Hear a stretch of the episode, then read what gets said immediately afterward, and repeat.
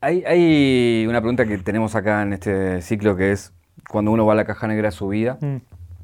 ¿qué momento es el que le hace el clic para convertirlo en lo que uno es hoy, digamos, ¿no? En tu caso, ¿cuál es ese clic? Eh, Steven Spielberg. No, mentira, la verdad. No la pudiste sostener. No, no, no lo sé, no lo sé, la verdad. Eh, el clic es que no me hayan dado el chirlo para decirme, anda a estudiar y anda a hacer esto, anda a hacer lo otro, lo que tus padres quieren y no, no lo que yo quería. Eh, entonces, me parece que, no sé si es la respuesta que esperabas, pero es que no tuve ese clic que, que me condiciona. Un viaje, un viaje. Una vida, un recorrido. Una reconstrucción. Caja negra. Caja negra. Todo queda registrado en la memoria. Hay una, un video en el cual decís que YouTube Argentina fue hecha por feos. Sí, Y que debería quedar así. claro. ¿Por qué? Y me parece que, que nace de alguna forma de, digamos, de lo que estaba ocurriendo en la tele en ese momento, que era todo lindo, todo perfecto. La gente ya se había cansado de, de, de todo lo que estaba sucediendo en los medios tradicionales y aparecen estos feos, yo incluido. Cambié un poquito, me he visto un poco mejor, pero sigo siendo un feo. Que, que le dieron un color distinto y fueron, digamos, por el lado más de la espontaneidad, de, lo natural. Y, ahí sale este grupo de personas que es, digamos, la primera comunidad de, de YouTube Argentina. Chicos que se juntan en el planetario, todos feos, muchos con problemas por ahí o eh, en las casas o familias disfuncionales, muy distinto a lo que se mostraba en la televisión. Y esa es la primer camada. Era, era hacer videos o asesinar gente, básicamente. Básicamente sí, era descargar por algún lado y vos podés descargar tus frustraciones o haciendo deporte o teniendo sexo. o- Elegimos YouTube y por eso eh, no estamos presos. Hay, hay una que creo que tiene vinculación, cuando hablé con, con Jorge, te lo resumo, Sí. Que hablamos de su vida y él es hijo único, dijo, YouTube fue creado por un hijo único. Ah. Y vos sos hijo único también. Sí, todos tenemos en el común de la mayoría de los youtubers, salvo los que por ahí entran por una cuestión de que ven el negocio y no por una cuestión artística, pero los, digamos, esta camada de feos, todos son de familias disfuncionales, porque básicamente si vos tenés un padre y le querés decir que querés trabajar de algo como YouTube, te da un sopapo y te manda a estudiar. Eso no pasó en, en mi vida y creo que en la mayoría de los que están en, en el medio. Eh, es, es difícil cuando hablas de las camadas y la soledad. Una cosa es cuando vos arrancaste y otra es cuando un pibe hoy, ar- hoy arranca. Sí. Ese pibe hoy al padre se le puede parar de manos, como vino acá Pedrito B, me dijo, yo voy a ser youtuber. Otra cosa era vos cuando no existía, Claro. todo el futuro que vino después y que te iban a pagar y todo eso, y decir, che, bueno, yo hago videos por ahí. Era inexplicable era. Y totalmente, hoy hay un montón de ejemplos y de casos de, de- de éxito que por ahí le puede cambiar la cabeza a uno. De hecho, si vos ves los padres que llevan, llevaron a sus hijos a ver al demente en el Luna Park, dicen, ¿cómo este feo puede llenar un Luna Park? Entonces mi hijo también puede. Ese es el, el ejemplo más grande, mostrar que un pibe eh, como cualquiera puede, puede llegar a eso por sus propios medios y sin tener nada atrás que, que lo banque. Entonces me parece que hoy hay un montón de ejemplos que, que pueden cambiar este paradigma. Un saludo al demente igual. sí, ¿no? obvio. Ingenio. Es con cariño, ¿no? No, siempre nos tratamos así. es- Amor-odio. Eh, quiero retomar después y, y ir más en profundidad con respecto a, Mm. a YouTube, eh, porque creo que tenés todas las herramientas de la historia y de la comprensión de- del fenómeno. Es ir más a, a lo, a lo personal, sobre todo porque no hay tanto sobre vos de lo personal. Digo. Sí. Sé que sos eso, hijo único, Claro. y que, que tenés una mamá Cristina y que un papá que también nos, tu- nos tuvo. Claro. Eh, no, sí, estuvo mi padre, pero no eh, presente en, la, en, en mi formación. Digamos, a mí me crió solo mi madre, con total libertad. Eh, mi padre es un hombre de campo, por ahí. Eh, entonces a mí me tocaba salir de la ciudad para ir a eh, juntar los huevos de las gallinas, ordeñar a las vacas. Era como otra vida que había por allá, en, digamos, en el pueblo.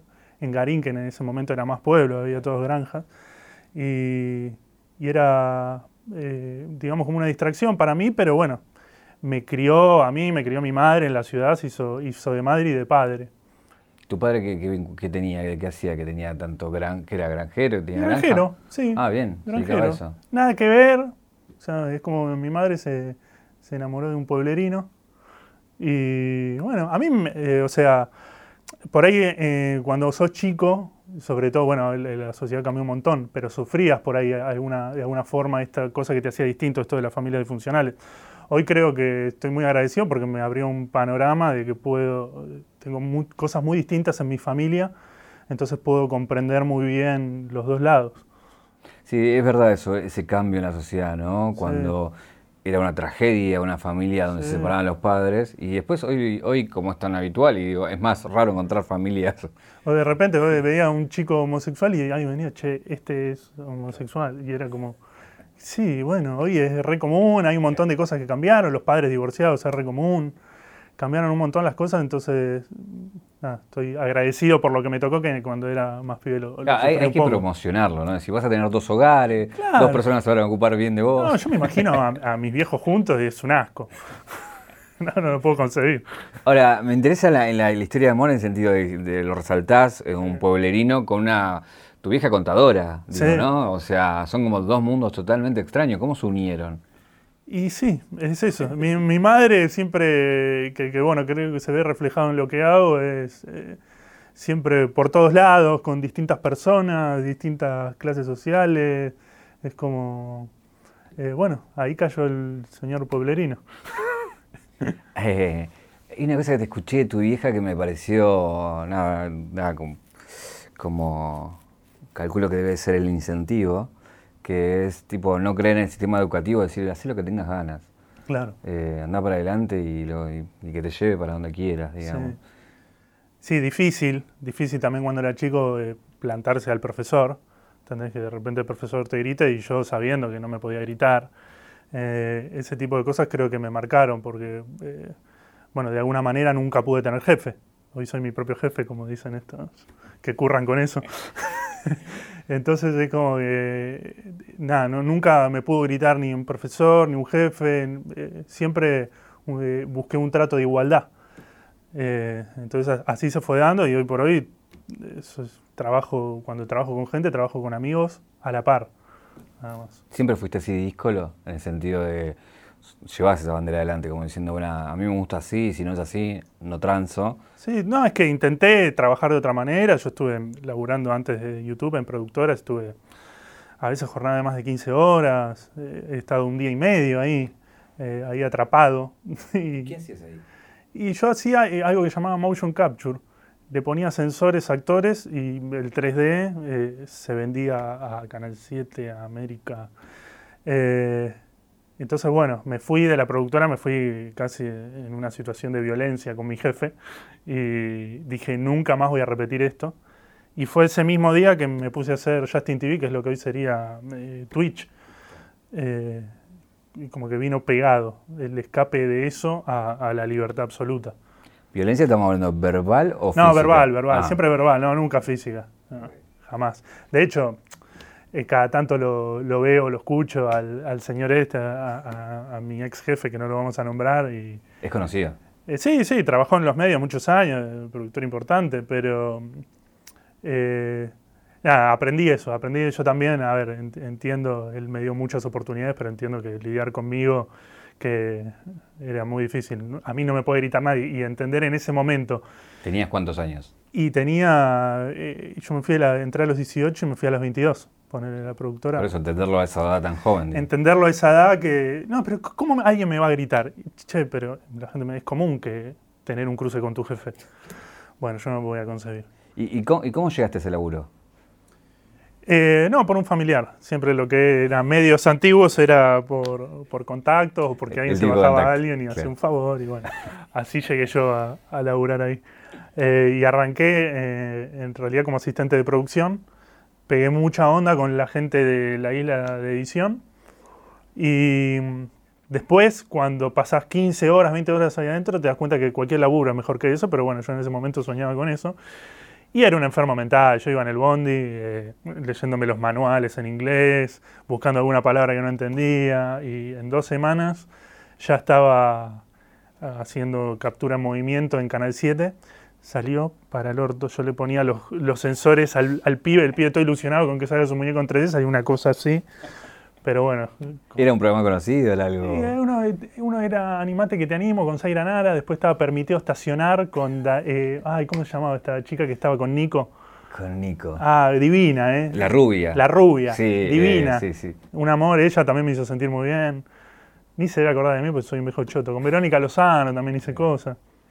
Y, cuando dijiste, bueno, llegué ahí, yo, ¿con qué soñabas cuando era pibe? Digo, ¿soñabas con eso o se te fue dando? Soñaba con la televisión. Soñaba con la televisión, que bueno, que como te contaba, es un sueño que se fue destruyendo cuando veía cómo eran realmente las cosas ahí. Eh, y después de a poco ese sueño se fue eh, transformando en, en lo que soy. O sea, en aquel momento por ahí tenía otras ambiciones. Hoy quiero pasarla bien y estar tranquilo y lo puedo lograr de esta forma porque no tengo, digamos, ninguna imposición. O sea, hay que agradecerle a ese jefe, porque hizo un odio en vos tan Claro. fuerte. Claro, generó que no quiera volver a- ahí. No, igual se fueron todos, ¿eh? los que están ahí están más o menos en la misma. Eh, Eh, bueno, llegás ahí de, de la mano del loco y, él Sí. bueno, te publica tu video y vos empezás a algo que recién arrancaba y que no sabía muy bien qué Claro. era, que todos subíamos eh, una cosa de cumpleaños. sí, Bueno, él me hizo youtuber, yo siempre digo que fue él. Soy youtuber a la fuerza porque entré al hijo de Valentina a ver eh, sus, eh, sus últimas animaciones y me encuentro con que estaban mis videos ahí. Y bueno, él después, él fue el que me llevó a Justin TV. Che, venía a aparecer, él me hace aparecer por primera vez. Fue casi medio un plan de él. Pero mm, tampoco él creo que lo pensó, fue una cuestión de amistad. Nos llevamos bien y empezamos a hacer cosas juntos. Hoy volvemos a hacer cosas juntos. Eh, y, y bueno, digamos que eh, eso se transformó en lo que soy. Eh, ahí estamos hablando de 22, 23 años Más cuando menos, ar- sí. arrancás. Ahí también a nivel personal hablas de que arrancás, eh, tu primer porro es a los 22, 23, tu, tu primer bebida alcohólica, digo, Sí. es esa edad. ¿Por qué también ar- tardaste en, en como en probar otras cosas, digamos? Y eh, sí, fue también una época de romper con todo, romper también con el lazo con mi vieja. eh, y bueno, me puse de novio con una chica de, de zona sur para un pibe de olivos, ahí medio. Era como, eh, no, ¿qué onda? Y ahí ella me, me metió en todos los vicios. que después tuve que salir de Claro. nuevo. Pero bueno, fue una buena experiencia. Registro 222. Juan Arnone es anónimo. Casi nadie sabe que es uno de los primeros youtubers de Argentina. Si no hace voces, muchos menos reconocerán que su especialidad son los doblajes. Pocos conocen que su canal tiene un millón y medio de seguidores, salvo que Juan se ponga el traje de Marito Baracus. Ahí todos sabrán de quién y de qué estamos hablando. La relación con, tus viejos, hoy cómo, cómo lo ven ellos, digo, que de aquel pibe que va a ir a la tele, de repente no, no está la tele, odió la tele y se convirtió en una figura de otra cosa que, bueno, no sé si con- consumen o cómo lo ven ellos, digamos, ¿no? Bueno, con mi vieja fue muy natural porque mi vieja, como siempre, confía en mí, entonces como siempre tenía la, la iniciativa, que creo que eso fue fundamental porque no nunca me pincharon el globo, ¿entendés? Eh, quiero, y con eso sueño ir y trabajar en la televisión, bueno, vas a poder. ¿Entendés? Le podría haber dicho que quería ser astronauta y me va a que sí, que está todo bien. Eh, por suerte era más realista el sueño. Y, mi viejo, bueno, al principio no lo entendía y lo entendió con el Martín Fierro. Absurdo, pero es por una cuestión de que eh, para los eh, para la gente antigua, vamos a decirlo de alguna manera, significa algo. El premio tiene un, una historia. Entonces, a partir de ahí empezó a entenderlo y bueno, creo que hoy los dos están felices, aparte me ven bien, que me banco yo solo y, estoy tranquilo, entonces están muy contentos con eso. ¿Fuiste más por ellos, al Martín Fierro? Eh, no, en realidad yo tenía una pareja en, en aquel entonces que era mi exnovia, que mi suegro, también muy convencional, de Olivos, eh, ¿cómo no vas a ir al Martín Fierro? Me agarró del cogote, me metió un traje, me metió en el auto, me dijo, andá y ganalo. Y así fue. Vio la, la incidencia de las novias en tu vida, ¿no? Sí, sí, totalmente. Soy un gobernado. Eh, vol- volviendo a esa etapa iniciática en, en YouTube, eh, vi- vi- viviste la- toda la ola. Hay un video también donde vos contás toda esa historia, ¿no? Sí. Y, y vivís esa, esa etapa de, de- de comienzo, después de las juntadas, después de cómo eso se vuelve empresarial, se vuelve hasta casi televisivo y, y hoy vuelve un poco con la nueva camada Claro. a tener esa, esa onda. Eh, ¿Esto es, es así porque es Argentina o fue, digo, en todos lados fue más o menos lo mismo? Tengo entendido que es la historia del arte en todos los ámbitos. O sea, de hecho vos podés ver películas que parodian esto que me estás contando eh, y que son de afuera. Para mí, lo que yo tengo entendido es que se repite todo el tiempo, que es una cuestión cíclica. Por suerte, yo en algún momento temía que se quede en ese formato televisivo para siempre y que digo, bueno, lo perdemos. Y no fue así. O sea, digamos, fue nada más un, pequeño proceso. Eh, pero tengo entendido que en el rock pasó lo mismo. De hecho, yo estuve investigando y la misma persona que gestionaba este plan macabro también lo hacía en el menemismo con... Eh, ya estoy tirando nombres, me voy a meter un quilombo, pero... eh, pero, pero peor que lo quiero, quiero saber quién es ahora. Sí, viste, la movida del verano era lo mismo. Yo creo que eh, vos tenías en aquel momento, tenías las figuras acá muy fuertes del folclore, que eran bueno, Charlie García, Mercedes Sosa, Víctor Heredia. Pero no que es el mismo en todas. Pero los, es el mismo. Pero los grandes ahí, ¿quiénes eran? Los Backstreet Boys, las Spaghetti, Five, Tomátela, ¿qué le cantan? Eh, entonces digo, es lo mismo que sentía un artista nacional ahí a ir a la movida del verano, es lo mismo que sentía un artista nacional acá cuando venía Ruby de afuera, salvando la distancia, ¿no? Porque los youtubers no transmiten un carajo. Pero digo, eh, bueno, comparándolo con estos próceres de la cultura nacional, no estamos hablando de Víctor Heredia, Charlie. Eh, bueno, pero perdón, si vas a los inicios de cualquier que era, era, así. Está bien, pero digo, eh, me parece que es la repetición de eso más contemporáneo, ¿no? Hoy en Tecnópolis, bueno, hace poco era, era así, vos ibas a Tecnópolis y inscribite con nosotros para... Ya, o sea, ya nace el influencer con un contrato, pretendían eso. Por suerte eso ya no existe.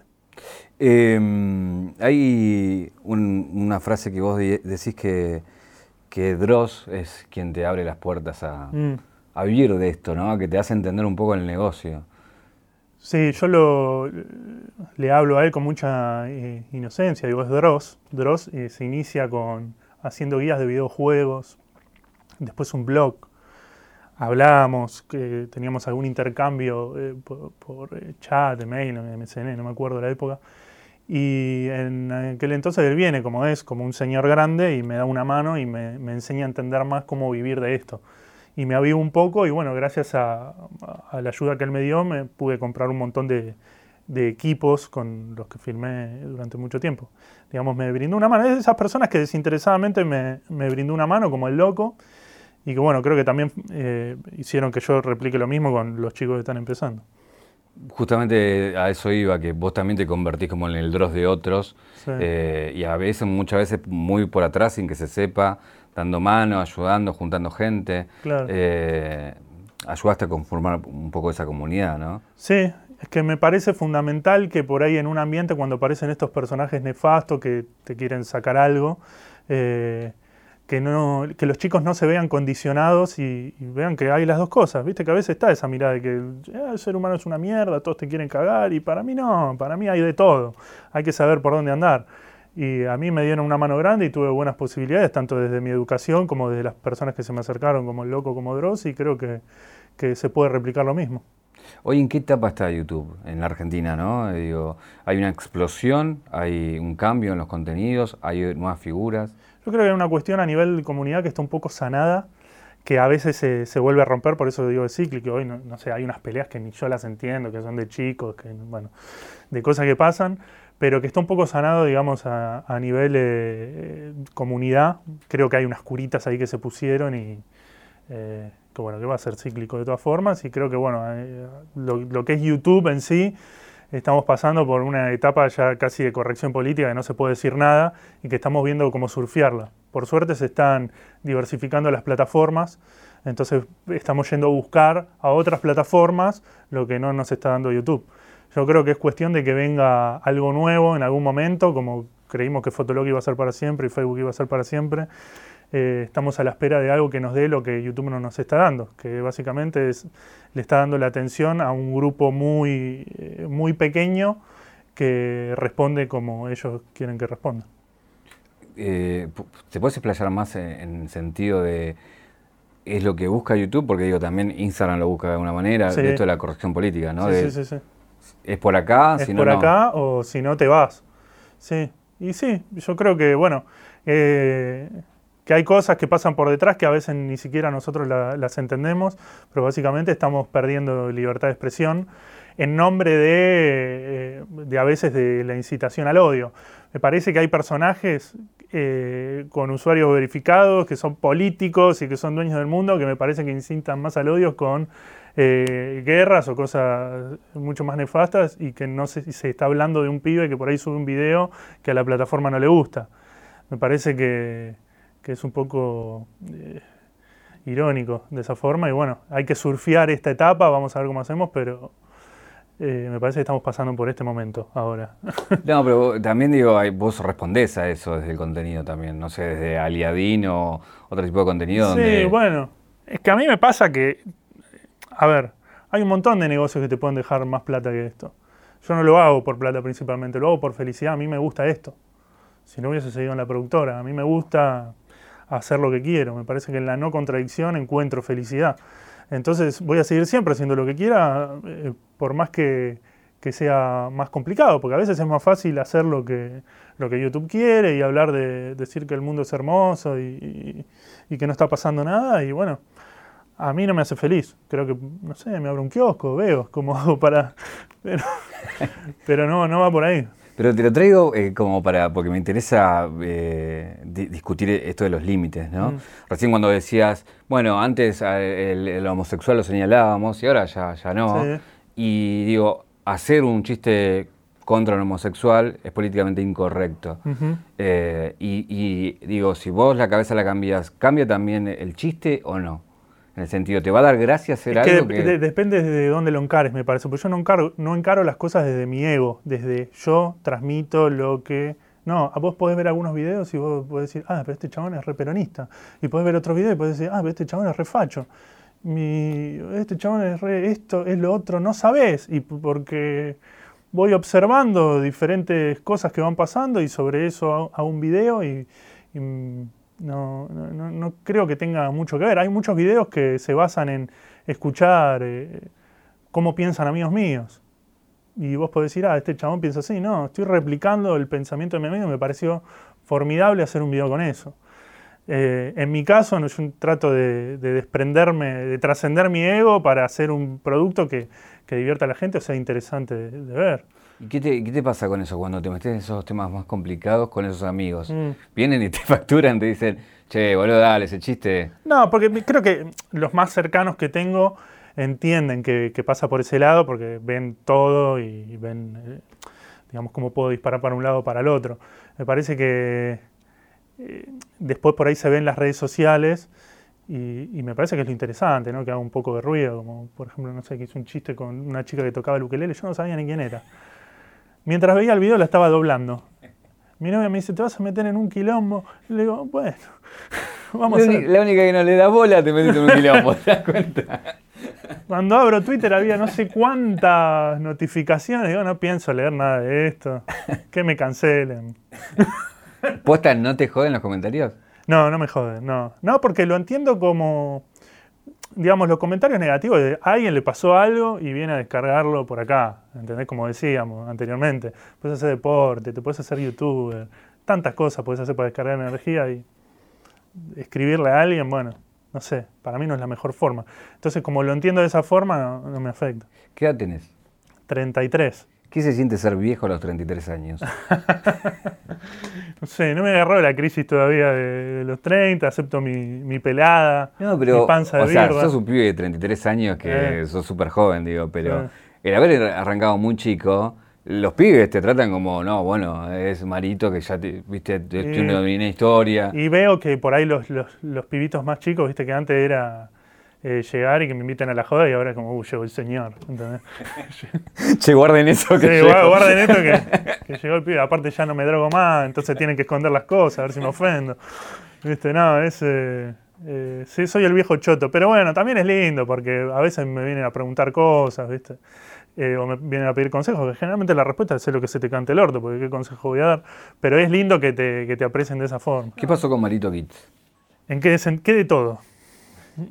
¿Por qué no, no lo tenemos hoy, digamos? Eh, no, no lo tenemos hoy porque es un ciclo. Bueno, Marito Kids es uno de los productos que se sabe que yo hice, porque tiene mi nombre. Pero fue, en una etapa fue eh, a Marito Kids, después produje Alfredito, después produje eh, Soy Garufo acá con el amigo que me acompañó, después vino El Pelado Justiciero,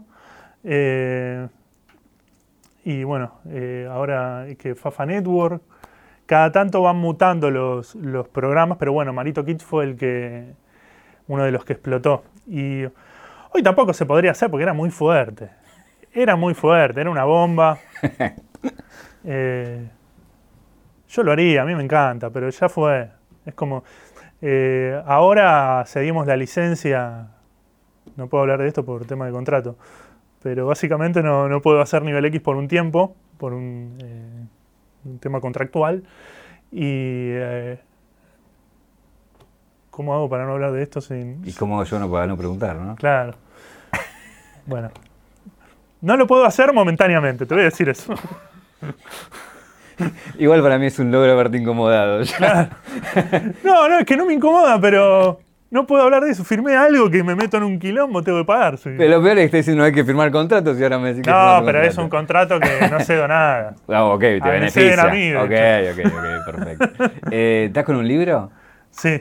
¿Y eso como tampoco podemos hablar? No, sí, Ah, ok, ok. creo, ¿eh? No leí el contrato ese. Sí, estamos haciendo un libro de la historia de YouTube, de Internet en realidad, ¿no? De YouTube, de, de cómo empezó todo esto.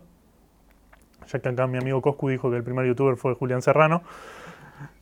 Lo estamos haciendo delante igual. Le mando un saludo a Coscu, hablo con él, ¿viste? Claro. Piensan que por contestarle nos peleamos. ¿Viste? Siempre están ahí. Sí, obvio. Eh, nada, estamos haciendo un libro que, que recopila un poco la, la historia de, de- de los medios, de lo que vivimos nosotros con algunos chicos de- que están en Marito Kids. Y, y después hay otro libro que es una historia de Rex y Carlos, que es más divertido, digamos. El otro- uno más aburrido, el otro más divertido. Igual te sabes que tenés la potestad de, de escribir la historia, digamos. Sí, claro, lo voy a escribir y todo. No, digo, no, en el sentido de que. No, No. pero, pero, pero, a ver, fuera de joda, eh, digo, eh, el rock tiene una historia porque fue escrita esa historia. Y porque hubo alguien que dijo, esto fue así. Y después, cuando vas, charlas con alguien, te dices, no, es- ese lugar era un antro, no sé lo que era. Éramos dos gatos locos. Sí. Pero bueno, le di una épica y digo, y, y- y estos están en construcción. Y cada uno que vaya sumando a esa historia es lo que va a quedar en el día de mañana. Y claro, me parece que es algo que tiene que quedar porque se repite, es lo mismo. El libro este va a ser lo mismo que la historia del rock, pero llevado a YouTube. Es lo mismo, se replica, lo único que cambia son los protagonistas. ¿Quiénes son los Rolling Stones y los Beatles de YouTube? Los Rolling Stones y los Beatles de YouTube, eh, los tres caviados y, y Alex y Kula. Registro 444. Los globos flotan porque la densidad del helio es mucho menor que la densidad del aire. En consecuencia, el peso de los globos, considerando el helio en su interior, es menor que el empuje producido por el aire desplazado. Lo que no sabemos es por qué no vuelve nivel X. En esa faceta que tenés de a veces hablar en joda, a veces en serio, hay gente que, que piensa que algo pasó realmente y gente que no. De hecho, hay, hay una, una historia que es la historia del dedo, que cuando veo el video y veo los comentarios, la discusión es interminable de gente que dice, no, pasó, no pasó. Ahí está. Yo confirmé que pasó, pero quiero No saber... me corté la suya, mira, hay hasta un pelo de perro. Pero este es el muñón. ¿Pero qué pasó? No, pasó que separé unos perros, te voy a decir la posta. Dale. Porque es una entrevista bien llevada y seria, así que te voy a decir la verdad. Separé unos perros, yo soy muy bichero. Cada tanto tiempo eh, me pongo a. me meto en algún refugio y hago alguna. Así que separé unos perros, básicamente mi perro es de la calle, que tiene una mandíbula de perro pitbull. ¿Cómo se Es llama? Cachitrulo. Está bien, bien. Eh, lo bueno. encontré y le dije, ¿qué hace cachitrulo? Y me adoptó él a mí, me siguió. Y lo atacó un perrito de mierda, así, un caniche. Y el, el fragor de la pelea, no sé cómo lo separó, lo separé, no sé qué hice. Me dijeron retorcele los huevos, me dijeron si alguna vez se pelean los perros. Y quedó media rara la imagen porque el perro no lo soltaba y yo estaba tocándole los huevos. Era como que gozaba con la pelea. Y finalmente no sé qué pasó y cuando termino me faltaba un cacho de dedo. ah, nunca te diste cuenta. Nunca me di cuenta. No, en el momento no sentí nada. Tampoco sentí tanto dolor cuando lo perdí. Sentí el dolor cuando me esperaron, cuando me entraron a zarruchar el dedo. Ah, ahí estaba anestesiado. Cuando me recuperé, estuve con keterolaco dos semanas. Eh, por suerte me había, o por desgracia, me había mordido un perro dos semanas antes de ese incidente, entonces ya tenía todas las vacunas. El día. Sí, así que sí, soy muy bichero, entonces ese es el precio que paga uno por ser bichero. Bueno, está confirmado que tocar los huevos al perro no funciona. No funciona, meterle el dedo en el culo tampoco. por la duda, ya para que vayan sabiendo, Sí. ¿no? Eh, me interesa eso, de, ¿cómo es, a, a qué nivel sos bichero? Que iba, eh, juntas perros, los llevas al refugio, vas a ver perros ahí, lo- los ayudás. Sí, de hecho estuve acá en Madrid, de donde es el compañero, viste que se incendió, eh, llevando perros de- del lugar donde se incendió a, a- a hogares de tránsito. Me encantan los animales, me encantan los perros, fui vegetariano mucho tiempo. eh, no sé, me, me gustan mucho. Entonces siempre que puedo hacer algo, eh, lo hago. ¿Tenés un solo perro? Tengo un solo perro porque, bueno, ya sabemos que mi perro no se puede relacionar con otro. ya sabemos cómo termina, acariciando partes que no corresponden. Eh, y, y- y qué pasó con que, con que volviste a la carne? Porque dijiste, fui vegetariano. Y pasó que también de, de mi familia tengo un montón de, de vegetarianos y gente naturista. De hecho, en mi familia tengo, viene Granix y viene Integralia, que es la fábrica de mi familia. Estamos ahí, eh, somos el cebollita de- del alimento integral. Eh, entonces siempre tuve vegetarianos y gente que comió sano, vegano, de todo. Y ya a los 15 años era vegetariano. A los 15 años. A los 15 años. Y bien cuidando la alimentación. ¿Qué pasa? En ese interín yo dejo de vivir con mi vieja eh, y me entro a cocinar yo. Los primeros años de vivir solo son un caos. Sí, sí, sí. Te sobrepasa todo. Las cuentas que tenés que pagar, eh, las responsabilidades, lavar la ropa, trabajar, eh, cocinarte. Que no se te venza nada en la heladera. Sí, no, es un quilombo. Entonces lo menos que hacía era comer bien y bueno, tuve unos problemas de, de anemia, ¿viste? de no poder buscar los suplementos que necesitaba y volví a comer carne. Hoy como muy poca carne. Pero, pero bueno, no, no tengo la, la frecuencia de ir buscando qué alimento necesito, qué no. En algún momento lo haré, la verdad. Pero querés volver. Vamos a volver. Eh, cuando vas a un cumpleaños y la gente te reconoce, Sí. viene y dice, che, Marito, ¿me haces? eh, ¿Te rompe las bolas o no? Como al médico que va y le dice, che, mirá, tengo la presión alta. Eh, no, no tanto. Creo que a mí me gusta hablar con la gente. O sea, si no fuese conocido, hablaría igual. Me encanta ir a, a un cumpleaños y hablar con personas distintas. Preferiría que no me pidan una foto y que me cuenten algo de su vida, charlar eh, más normal, pero bueno, pasa. Bueno, te hago la foto y ahora contame cómo estás, contame algo de vos, porque si no es un embole. Eh, pero sí, pasa.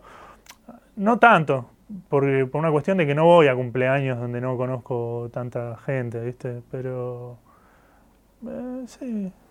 Hay, hay como una contradicción ahí en el sentido de que, por un lado, pareces antisocial, pero no sos antisocial, porque generás vínculos todo el tiempo y te vas juntando con eso. Me gusta conocer gente, me gusta charlar, soy muy charleta. ¿Y de ahí sacas mucho? Sí, un montón. Todo, de hecho. Eh, si no, te, te aislás. Ponele. Si vos te subís a un auto, vas a la oficina y volvés, no sé a quién conoces ahí. No sé, a mí cuando viene alguien que es súper raro, tiene una visión muy distinta a la mía, me interesa. Me interesa ver qué piensa, qué le pasa por la cabeza y, y eso tarde o temprano se ve reflejado en algún video. ¿Qué va a pasar con nivel X? Cuando se termine este contrato, Voy a volverá. ver si te agarraba con la de baja. Cuando se termine este contrato mágico, va a volver. ¿Qué- hoy, hoy, ¿qué es lo que más te incomoda de todo eso? De toda esa industria, ¿qué es lo que más te incomoda? Y es que todo vaya, que todo se direccione según lo que quieren la- las empresas. Pues para mí, o sea, yo- a mí me interesa, por ejemplo, te hablaba de, de- de Charlie, de Victoria, me interesan los artistas que dicen algo. No sé si necesariamente, me parece es otro tema, si los artistas tienen que decir algo o no. Eso me parece que es otra discusión.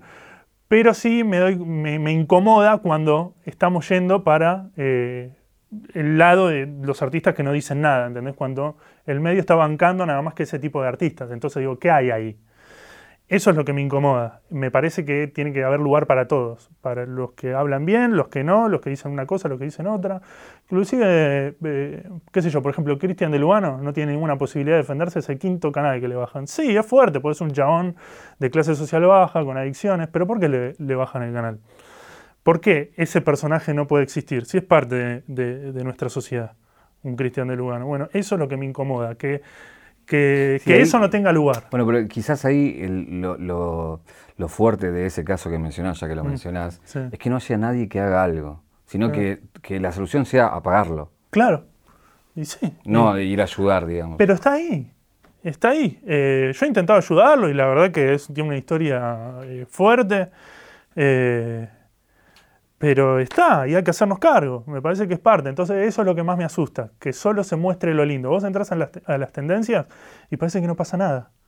Las tendencias que claramente yo comprobé que son a dedo, porque subo dos videos en el mismo momento y el que habla de un tema controvertido, por más que tenga más vista, más me gusta y todas estas cosas que hacen que un video entre en tendencia, desaparece y el que estoy hablando de nada o son videos de perros, está en tendencia. Realmente YouTube quiere que haga video de perros. Entonces eso es lo que me incomoda, que solo se muestre eso. Y digo, bueno, eso indirectamente va a ir a disparar para algún lado. Y vos encima venís a hablar de los perros que les tocan los huevos. o sea, Claro, y sí. o sea, la- por el único lugar que podemos subir. Eh, hay, hay una pregunta que tenemos acá en este ciclo que es, cuando uno va a la caja negra de su vida, Mm. ¿qué momento es el que le hace el clic para convertirlo en lo que uno es hoy, digamos, ¿no? En tu caso, ¿cuál es ese clic? Eh, Steven Spielberg. No, mentira, la verdad. No la pudiste sostener. No, no, no lo sé, no lo sé, la verdad. Eh, el clic es que no me hayan dado el chirlo para decirme, anda a estudiar y anda a hacer esto, anda a hacer lo otro, lo que tus padres quieren y no, no lo que yo quería. Eh, entonces, me parece que, no sé si la respuesta que esperabas, pero es que no tuve ese clic que, que me condiciona. Si no hubiese sido esto, ¿qué hubiese sido? Eh, ¿Qué me gustaba? A ver. Siempre digo, el maestro jardinero.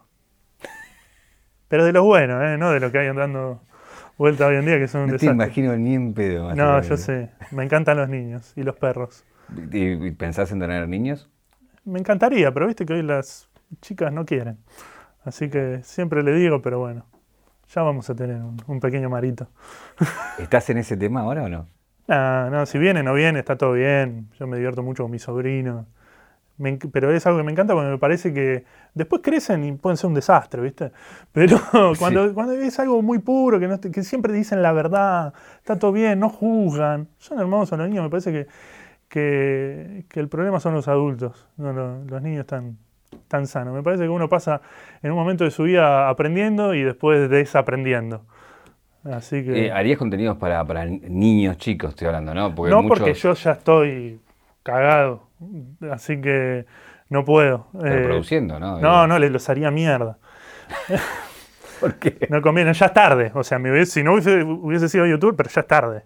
Ya estoy en esta, ya soy... No, no, no puedo. Me comporto igual cuando estoy con mis sobrinos, trato de no decir nada, de, de- de portarme bien, pero nada, no puedo. Acá hay una, una, una caja negra.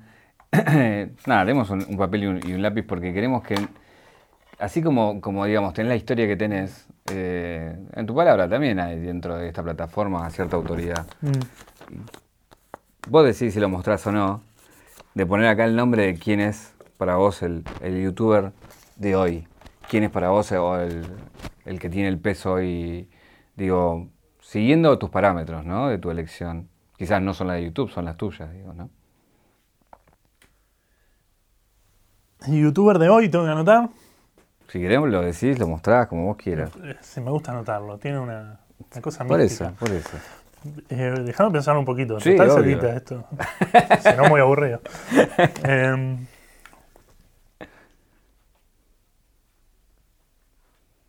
Yo, yo creo que pondrías uno, pero no lo, no lo voy a decir después de que lo pongas.